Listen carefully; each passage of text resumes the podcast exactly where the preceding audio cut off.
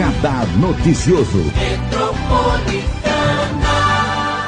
Com informações e sempre com entrevistas especiais. E o Gilberto Melassi, né, que é o Gilberto Neto, ele indicou a doutora Andressa Azevedo, que na verdade eu já a conhecia, mas não lembrava também que, eu, que a conhecia. Conheci na casa de amigos. Mas é um prazer recebê-la aqui, médica pediatra, pediatra e oncopediatra. A gente vai explicar que, que uma médica pediatra faz e uma oncopediatra também. Bom dia, doutora. Bom dia. Prazer te receber. Prazer é meu. Você não é de Mogi. Não sou de Mogi, sou de Taubaté. Você é de Taubaté. Aí você conheceu o seu marido, Foi. que é o Fernando Boracini, que é engenheiro químico, e veio para Mogi. E vim pra Mogi. Como, quanto tempo faz isso? Faz cinco anos. Cinco anos que você mudou para cá. Não, quatro. Quatro Quatro anos. anos. que eu fiquei um ano em São Paulo. Quatro anos. E você tá gostando de Mogi? Tô, gosto bastante de Mogi, bem acolhedor, né? Já se adaptou? Já, já me adaptei. E conta para mim, você fez medicina e você foi fazer pediatria. Isso, exatamente. O que, que a pediatria faz? Então, a pediatria ela faz o acompanhamento da criança desde o nascimento até a adolescência e até os 18 anos. Então, é o que a gente chama de puericultura, que é o acompanhamento do bebezinho, que a gente faz mensal, depois vai espaçando. Então, é pra gente ver se a criança tá saudável, conversar bastante com as mães, depois fazer acompanhamento com os exames, quando necessário. E isso vai até os 18 anos. E por que você foi fazer oncopediatria depois? E o que, que é oncopediatria? A oncopediatria é o médico que cuida das crianças com câncer infantil. E, na verdade, eu sempre gostei de trabalhar com essa área também. Então, foi essa decisão de fazer, cuidar de crianças e ter aquela satisfação de poder curar as crianças e ver exatamente esse ambiente. Então, acho que talvez isso me levou a fazer a oncopediatria. Mas é difícil você ver uma criança com um câncer, né? É difícil, mas a taxa de cura é boa. 80% das crianças, elas são curadas. Qual que é o câncer mais comum em, em criança? Leucemia. Leucemia. 80% da criança, dessas crianças se curam. 80% das crianças se curam, é lógico que difere entre os tumores a Sim. porcentagem, por isso a importância do diagnóstico precoce. Quanto mais precoce a gente começa a tratar a criança, melhor resposta ela vai ter. É importante falar, né, do, do, do pediatra, que a gente, quando é mãe, né, só as mães vão entender agora, você fica preocupada de co- qual pediatra vo- você vai levar o seu filho, geralmente, né? Porque ele fica, faz um acompanhamento. Por que, que a criança tem que ir sempre ao pediatra quando é muito pequenininha, doutora? A gente tem que fazer esse acompanhamento do peso da criança, do desenvolvimento neurológico dela, se está dentro do que a gente espera, do crescimento. Então, essa é a importância da gente estar acompanhando desde pequenininho. Então, a gente está vendo alguma coisa que acontece, a gente consegue intervir precocemente também. E é importante falar, né? ah, O pediatra ele, ele vai entender como essa criança vai se desenvolver.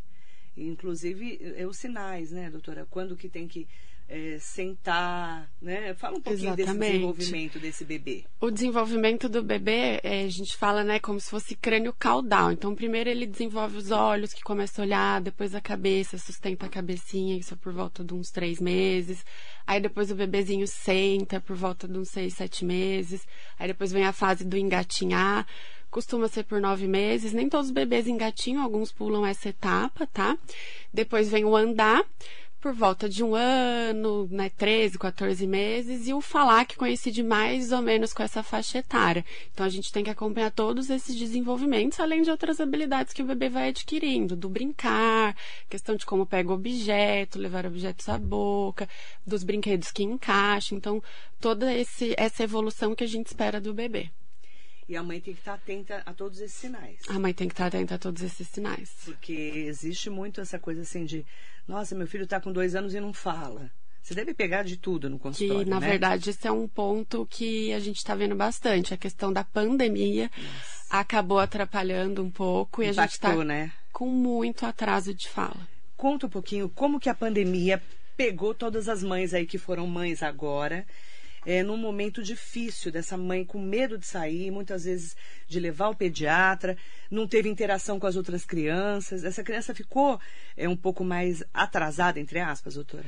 São os bebês da pandemia que a gente fala, né? Então, muitos na, nasceram né, nessa faixa etária. Então, os pequenos, o que, que a gente percebe? Essa questão da interação. Eles têm medo de pessoas. Eles não têm interação com outras crianças, eles não viram os ambientes. Então, tem muita mãe realmente que acabou ficando mais reclusa, porque não, a gente não teve escolha, tá? Então, a gente refletiu bastante nisso, na questão social e na fala criança aprende com criança. Ah, mas eu falo em casa bastante. A gente fala, a gente conversa bastante, mas criança aprende com criança. Então a gente está com muito atraso de fala mesmo. Então não é para esperar dois, dois anos e meio e falar, ah, mas meu filho vai falar. Não, não espere. Vê que o seu filho está chegando numa certa idade, dos 18 meses, até antes, procure ajuda. Então, a criança deu um aninho e dois meses, três meses, não, não balbuciou nenhuma palavra, já, tem, já, já, é um alerta. Já é um alerta. É isso. É. Como que funciona essa coisa do balbuciar, doutora? A gente sabe que a criança fica mamã, papá, né, quando é pequenininha. Depois de um ano ela tem que falar palavras, depois frases, é isso? Depois de um ano ela tem que falar palavras, mas lembrando que tem um limite esperado. Geralmente é por volta dos 12, mais 13, 14 meses a gente ainda espera. Com os 18 meses ele tem que estar tá formando frases curtas, duas palavras, três palavras, tá, mamãe tá, um dá. E meio você tem que formar pelo menos duas palavrinhas. Duas palavrinhas. Ali. Mamãe e papá, mamãe tetê, Exato, mais ou menos é. isso. Não falou até então, tem que procurar ajuda. Procurar ajuda. Primeiro eles procuram um pediatra, né? Sempre, porque a gente é a porta de entrada ali para os pais, onde tem a confiança, que faz o acompanhamento. Depois a gente acaba precisando encaminhar para o fonoaudiólogo. E é importante também falar, nesses tempos é, de muita diferença na vida da gente, né, doutora? A gente está vendo muito transtorno do espectro autista, né? O TEA, né? Aumentou bastante. É, a gente não sabe todos os fatores que levaram a isso. Um deles eu acho que é porque a gente está fazendo mais diagnóstico, então a gente tem pensado mais em autismo. Outros, a gente acredita que em outras coisas envolvidas de fator ambiental, muita exposição, da nossa alimentação, ambiente, então a gente acredita que possa estar tá ligado a isso também. Então tem que ficar atento aos sinais precoces. O autismo ele tem cura? Não, ele não tem cura. A gente vai fazer o acompanhamento dessa criança, mas quanto mais precocemente a gente começa a intervir, a gente chega no potencial melhor dessa criança. Então as terapias têm que começar precocemente, aqueles primeiros mil dias de vida que a gente fala, né? As janelas de oportunidade que a criança tem. É nesse tempo que eu tô tendo um desenvolvimento cerebral muito intenso. Então é nessa fase que a gente tem que começar a intervir.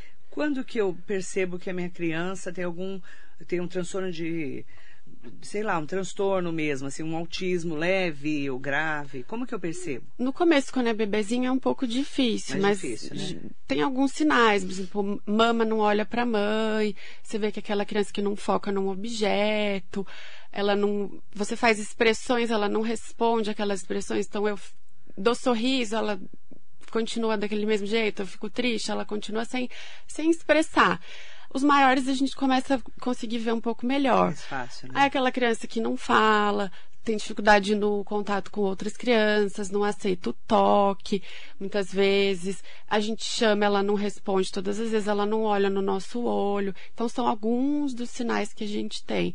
O que está preocupando, porque a gente está tendo muito atraso de fala, só atrás de falas. Aí sem... a mãe fala, está é. com atraso de fala ou está com algum transtorno né, um autismo, a gente não sabe, né? Mas tá mais o, confuso exato, agora, tá né? mais confuso, mas o atraso de fala ele vem só com aquilo, a criança, os outros sinais ela acaba não tendo, então só, gente, só, só, só atraso de fala mesmo. Sim. Porque ela não teve interação com outras pessoas. Com outras pessoas. Então vamos lá, transtorno de espectro autista, né? A gente fala muito hoje do autismo, inclusive é, com vários especialistas que eu já trouxe aqui. E a gente tem falado muito também, por causa de uma série do Fantástico, do Drauzio Varela, do transtorno de déficit de atenção e hiperatividade, o tal do TDAH. Uhum. Transtorno de déficit de atenção e hiperatividade. O que, que, é isso, doutora? A gente também está vendo mais que também acho que cai na mesma questão de talvez a gente está conseguindo tudo, né? diagnosticar mais, né? Uhum. Então, a criança, ela pode, a gente sempre fala do 8 ao 80, aquela criança que parece que você está explicando, está na sala de aula, está caçando borboleta. Tá meio então, viajando. Assim. Fala, assim. mas ela não tá, então a gente tem que estar tá chamando essa criança. E a hiperatividade, eu brinco que parece que é aquela criança, o tasmania, chega no ambiente e parece que fica uma pipoquinha pulando, não para. Então a gente tem do 8 ao 80. Então é uma criança que a gente tem que trabalhar também com as terapias, tá? Pra estar tá chamando essa criança, conversar na escola, as professoras têm que saber, porque pode começar a ter queda de rendimento escolar quando a gente não faz o diagnóstico. Então é essa criança que tem essas características. É, muito, às vezes a pessoa, o pai e a mãe ficam em dúvida, né? Se ela tem um TDAH, se ela é disléxica. O que, que é dislexia? Se ela, ou se ela realmente é uma criança agitada, ou né? É só, só, é, né? só é danada, né? A dislexia é mais aquela questão da gente não conseguir, a questão da leitura, a questão da gente não conseguir focar tanto, mas as pessoas dislexas, elas acabam achando meios para um conseguir. Caminho. É. Um eu caminho. Conheço, eu tenho uma amiga que é médica. Isso. Que é disléxica. Eles acham, é. E ela descobriu isso na medicina, fazendo medicina né? Você deve saber quem que é. Que muitas vezes a gente não, não percebe. Não percebe porque é. o, o, cérebro arranja um jeito. Arranja um jeito. O TDAH é totalmente diferente. Totalmente diferente. Né? O transtorno de déficit de atenção e hiperatividade é aquela criança um pouco mais aérea e muito hiperativa muitas isso. vezes. É isso. É isso. E eh, eu tenho uma família que estava entre, entre dúvidas, principalmente agora na pandemia, entre o TEA, o transtorno de, de né, o autismo, vamos falar autismo para ficar mais fácil, e o TDAH. Qual a diferença? É, principalmente essas características. A criança do TDAH, ela tem interação com outras crianças. Ela, às vezes, pode ter uma questão de não sofrer um bullying, vamos falar, mas de ser um pouco, às vezes, afastada pelo comportamento que ela tem dessa questão mesmo da, da agitação, às vezes Sim. os coleguinhas não aceitarem. Mas ela tem essa interação, ela olha quando você chama. Então é bem diferente essa característica principal. Do autismo. É. Para quem quiser conversar conosco, pode mandar suas perguntas para 11 945452690, que é o nosso WhatsApp, ou ligar para cá no 11 4799 2888. A doutora Andressa Azevedo, ela é a nossa convidada especial de hoje, médica pediatra e oncopediatra. Doutora, quando que uma criança dá características assim que ela está com câncer? Então, são alguns sinais precoces que a gente tem que ficar atento, tá? Existem vários tipos de tumores, existem vários tipos de sintomas. Muitos sintomas acabam é, confundindo com doenças comuns da pediatria. Uma febre prolongada, mas uma febre prolongada é que a gente fala de mais de uma semana de febre. Se eu percebo um aumento do volume do pescoço, se eu percebo um aumento do volume da barriga, a criança começa a aparecer manchas no corpo, mas não mancha de brincar, de bater, mas várias manchas no corpo tanto os hematomas quanto manchinhas pequenininhas vermelhinhas que a gente passa a mão, elas não desaparecem. Criança que tem vômitos, mas aqueles vômitos, corda pela manhã vomitando, aqueles vômitos que não melhoram, mas também prolongado, não um vômito de uma doença diarreica, por exemplo, de uma infecção intestinal. A criança que começa a ter problema de equilíbrio, às vezes alguma questão de sensibilidade, que começa a ter alguma perda de sensibilidade em algum é, membro, é, aquela criança com muita dor de cabeça, mas também é a mesma coisa, aquela dor de cabeça que não passa, não é aquela dor de cabeça que tem raramente. Uma dor que vai ficando cada vez mais intensa, mais intensa, mais intensa, tá? Às vezes pode ter sangue no xixi também, que é outro tumor que a gente pensa, mas também é um sangue que vai ficar prolongado também. Então são alguns dos sinais que a gente tem para perceber. Aumento do membro, por exemplo, um membro, a minha perna começa a inchar muito, ficar com dor, dor óssea, mas não a dor de crescimento, que é diferente. A dor de crescimento, a gente tem a dor, ela passa sozinha, muitas vezes não precisa dar remédio. A dor óssea do tumor, não. Ela é uma dor que persiste, é uma dor que me acorda, que eu não consigo tomar uma medicação e não melhora. Então, são vários desses sinais que a gente tem que prestar atenção. E é o que eu sempre falo: só faz diagnóstico de câncer quem pensa em câncer. E aí você, vamos supor, a criança chegou lá com algum desses sintomas, você examinou e acendeu um alerta. Como que funciona a partir daí? Aí você tem que fazer os exames de investigação, que aí vai acabar mudando de acordo com a localização. Uma leucemia, no hemograma a gente pode ver alterações. No linfoma, por exemplo, a gente vai precisar fazer uma tomografia. Tumor renal, vou precisar fazer uma tomografia se eu palpei alguma massa ali na região renal da criança. Ah, essa criança que está tendo muitos vômitos, dor de cabeça, vou precisar de uma tomografia de crânio. Então vai variar dependendo da, dos sintomas e da localização que a gente tem do tumor. Para fechar o diagnóstico. Para fechar o diagnóstico. E aí você trata essa criança? Não, não estou tratando. Não. Ela tem que ser referenciada para centros. Aí ela vai para um centro especializado Isso. em em oncologia. Oncologia pediátrica. Que tem alguns, né? Em Tem São o- Paulo eu sei que tem. É, tem- aqui acaba que infantil a gente não tem, então sempre encaminha. A gente tem o GRAAC, tem o Itaci, que é da USP, tem o Tuca, que é de Santa Marcelina, tem os hospitais privados também que tratam, então em São Paulo aí, tem bastante. Aí você referencia e manda para São Paulo. E manda para São Paulo. E a gente fica muito abalado, né? Você imaginar você ter um bebê ou uma criança com câncer, né? É, eu fico imaginando a família, né? Não É, doutora? bem difícil. Como que você lida com essa família? é bem difícil desde o começo, né, pra gente explicar, mas depois que a família acho que entende tudo que tá acontecendo, a gente explica aquela taxa de cura, eles tendem a ficar um pouco mais calmos. Obviamente que a gente sabe que é uma criança que tá tratando, a calma não vai vir, né, sempre, mas eles tendem a aceitar melhor. É uma família que a gente tem que estar bem próxima.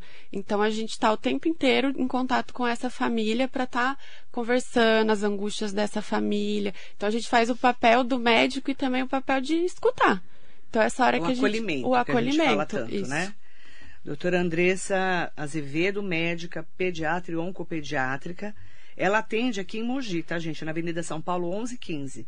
Bem pertinho ali, né? Pegando a Avenida São Paulo, bem ali no meio da Avenida São Paulo. E é importante falar que as pessoas que é, muitas vezes, né, falam, nossa, é difícil o diagnóstico, né?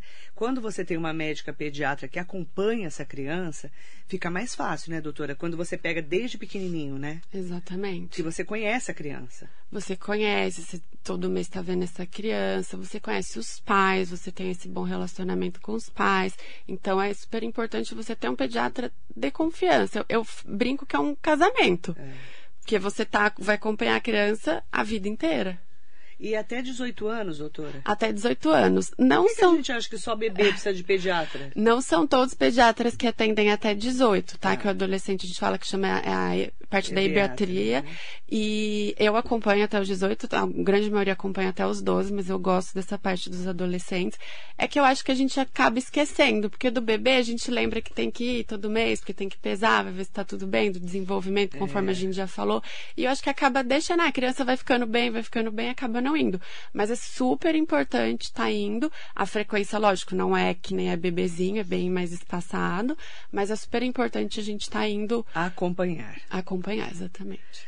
Bom dia para o Jacaré da Rodoviária de Arujá, Hugo Marques, Silene Furlan. Ótimo dia para Eunice Lima, Duda Penac, o João Garrido Ramos Neto. Saudações, Marilei, a equipe, a nossa convidada.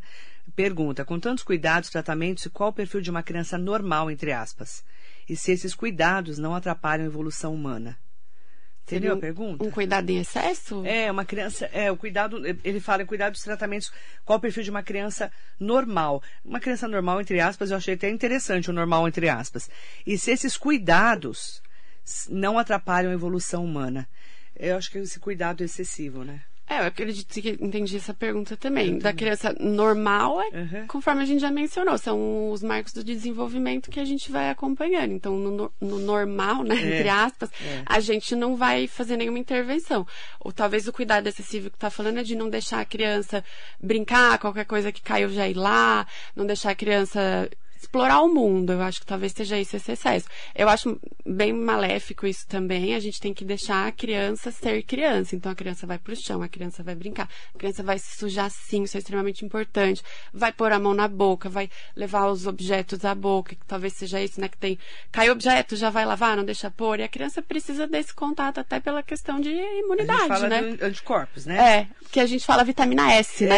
É, S. Lá- É, vou pular essa parte. A minha filha lambia o chão. A minha filha. E, vão, e todos vão lamber. Eles lambem, né? Menino? Come terra. Come né? terra. Eu, eu falo Areia que na criança praia. é tudo meio porquinha, né? As crianças, né? Elas são, elas, é, é mundo, elas estão descobrindo o mundo, Elas estão né? descobrindo o mundo. E animal, você acha bom ter animal perto de, de criança? Excelente.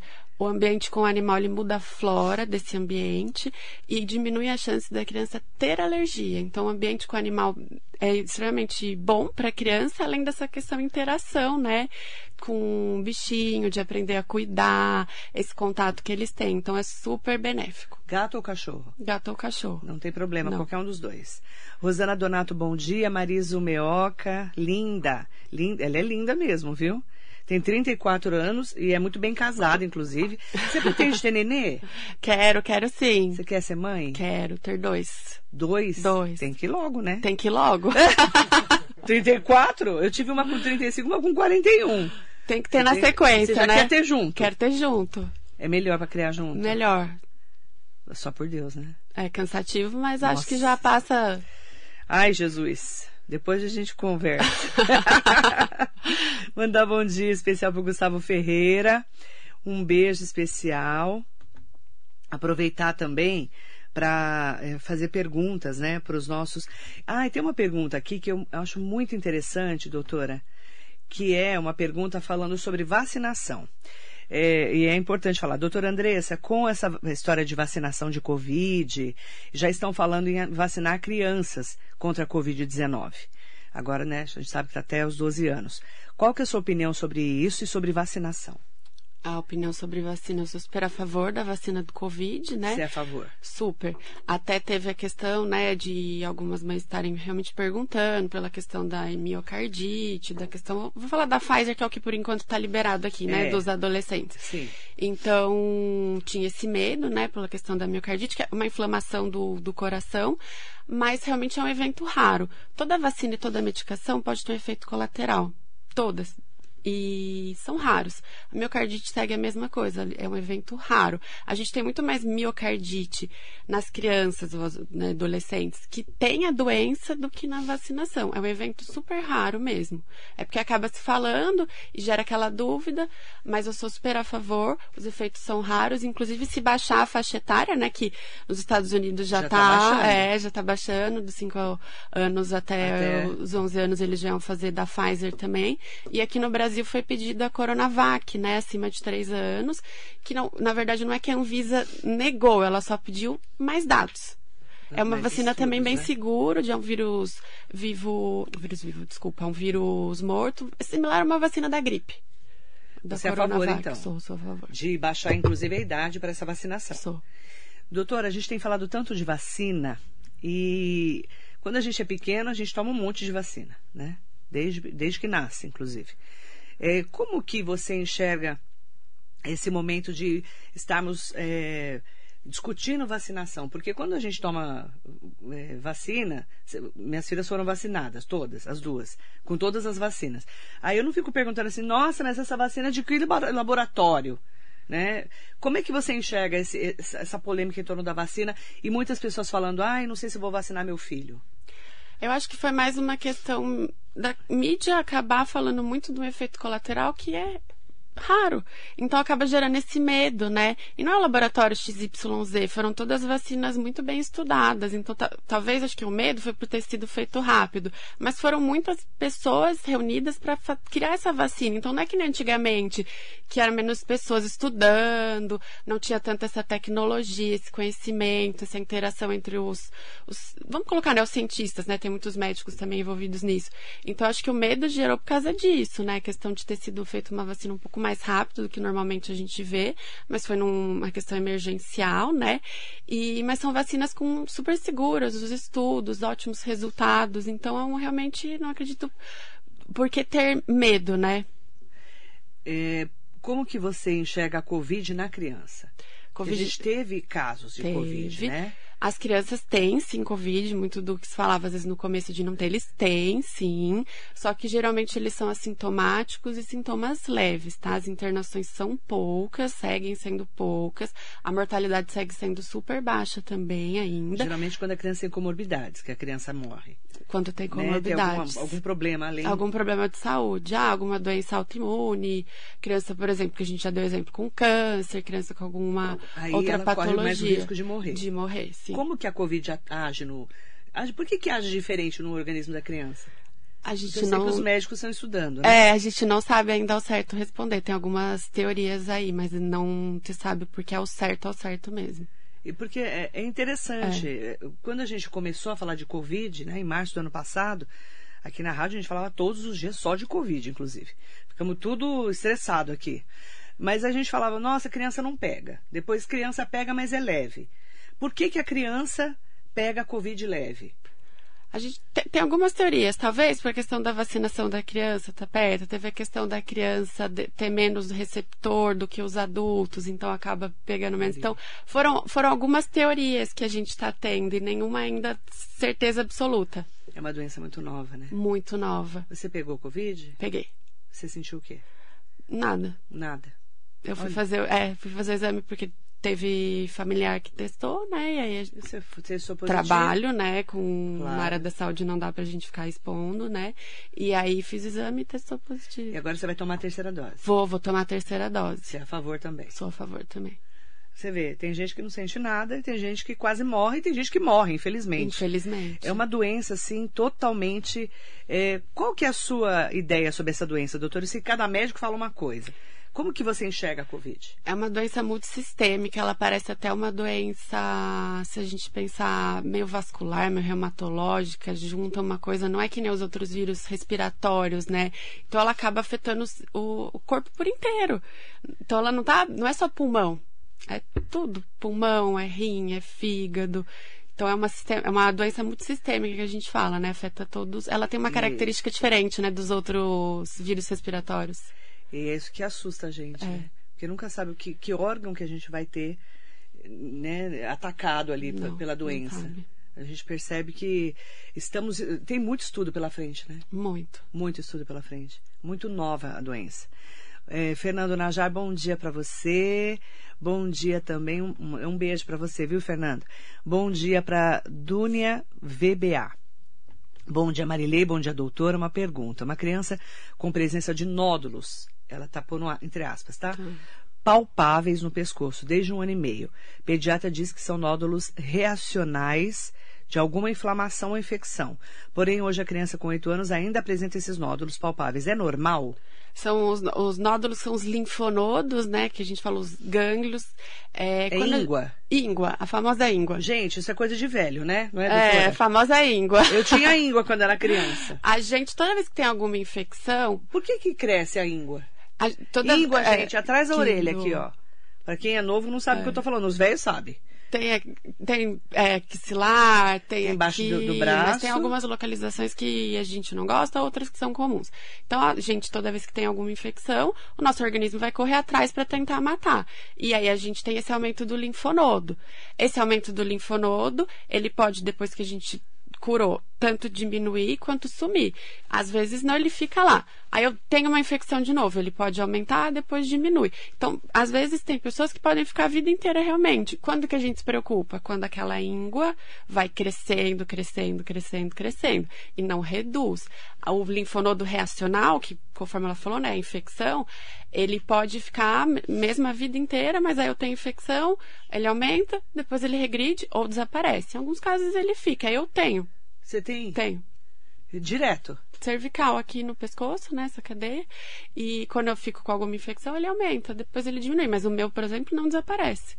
E muitas crianças têm isso. E a mãe fica desesperada. Fica, mas é por isso tem que ser avaliado. Porque qual é o medo que você joga na internet? Linfoma. Putz, é câncer. É. Meu filho tá com câncer. Já fica surtando, né? Só que o do linfoma não, é aquele linfonodo que aumenta, aumenta, aumenta em curto período. É rápido, esse não é um aumento que vai ficar anos. Aumentou. E, e começou a aumentar, tem que levar no médico. Tem que levar no médico Agora, sempre em dúvida, é melhor procurar o médico, né, para avaliar. Mas, Dú- Dúnia, nesse caso, é, é normal, né? Parece ser Me normal. parece Parece sim. ser, né? Pelo menos pelo seu relato, né? Claro que a gente não vai fazer uma consulta pela internet, pelo Não. WhatsApp. Nem pode, óbvio. Nem pode. Mas, assim, é, parece, né, que, que é normal. É Porque Pela muita gente característica tem, que ela tá gente falando tem. já há anos, né? Então, não, é, é lento, vai e volta, então Muito interessante. parece linfonodo reacional mesmo. Parece mesmo, tá? Mandar bom dia pro Carlos Vilas Boas, Manuel Francisco, aproveitar, né, para falar com vocês que estão acompanhando a nossa Rádio Metropolitana, o Radar Noticioso, com uma entrevista especial hoje falando sobre pediatria e oncopediatria. E sempre falar, né, para essa mamãe, principalmente essas mães da pandemia, que elas não podem deixar de levar os filhos ao pediatra, né, doutora? No começo aconteceu muito de acabar não, né, não levando, a gente estava muito numa incerteza, né? É. Ninguém sabia. E estava muito naquela, ah, vai passar, vai passar, vai passar, e acabou sendo adiado. Mas é extremamente importante manter essas, é. esse acompanhamento, tá? Mesmo na pandemia, a questão da vacinação, esse, não vamos esquecer a vacina do Covid, vamos falar das outras teve queda na taxa de vacinação e aí doenças que não aparecem mais elas podem voltar a aparecer. Então não esquecer de vacinar o filho das outras doenças. Até esse mês está tendo uma campanha de, não sei se você viu, né, multivacinação. Já, já divulgamos desde semana passada aqui. É, essa multivacinação é importante porque às vezes a mãe deixou de levar o filho para vacinar, tem que levar. Tem que levar. E o sarampo está voltando, né, doutora? Tá. Já voltou. Já né? voltou. Então. Mas por quê? Porque estão deixando de vacinar. Porque estão deixando de vacinar. Foi muito baixa a adesão comparada com os outros anos, esse ano que. Então, 2020. aproveitar essa multivacinação, tá? E levar a filho, filho para vacinar, é, sempre com a, com a caderneta, com a caderneta no posto de saúde mais perto da sua casa né, doutora? Fica a dica. Isso, não esquecer disso, é extremamente importante. Leva a caderneta, lá eles vão dar uma olhada. Se tiver alguma dúvida, não querem ir no posto, eu acho que fiz tudo. Pergunta pro pediatra, ele vai olhar a caderneta. Se tiver tudo em dia, não precisa ir. Mas estou em dúvida, não consegui falar com o pediatra, vai até o posto com a sua caderneta. Não pode deixar de vacinar os filhos, tá, gente? Porque a gente começou a falar muito de vacina eh, nessa fase da Covid, as pessoas começaram a ficar com medo da vacina. Da vacina, exato. Então, a, a orientação é, leve seu filho para vacinar. Exatamente. É isso, doutora? Isso. Como é que eu acho a doutora? É arroba Andressa... É doutora Andressa Azevedo. Arroba De, doutora é. Andressa... Azevedo. Azevedo no Instagram. Isso. É isso, doutora? Isso. Maiores informações, a doutora está na Avenida São Paulo, 1115, no consultório dela aqui em Mogi das Cruzes. E é importante falar também, é, a prevenção é o melhor. A prevenção Principalmente para um, um bebezinho, né, doutora? eu sempre falo, é uma, a gente vai intervir agora para ter um adulto saudável. Então, a prevenção, eu não estou pensando no agora só, eu estou pensando no adulto. Então, muita coisa que a gente faz agora, a gente previne doenças no futuro. Então a medicina hoje é muito preventiva, é isso que a gente quer. A gente não quer que tenha doença, a gente quer tratar, a gente não quer tratar a doença, a gente quer cuidar de saúde. É, cuidar da saúde das pessoas. Obrigada, doutora Andressa Azevedo, pela entrevista, viu? Obrigada a você. Agradeço. Mandar um bom dia especial para o Fernando Boracini, maridão da doutora Andressa, e desejar para você uma ótima manhã de terça-feira e muito bom dia.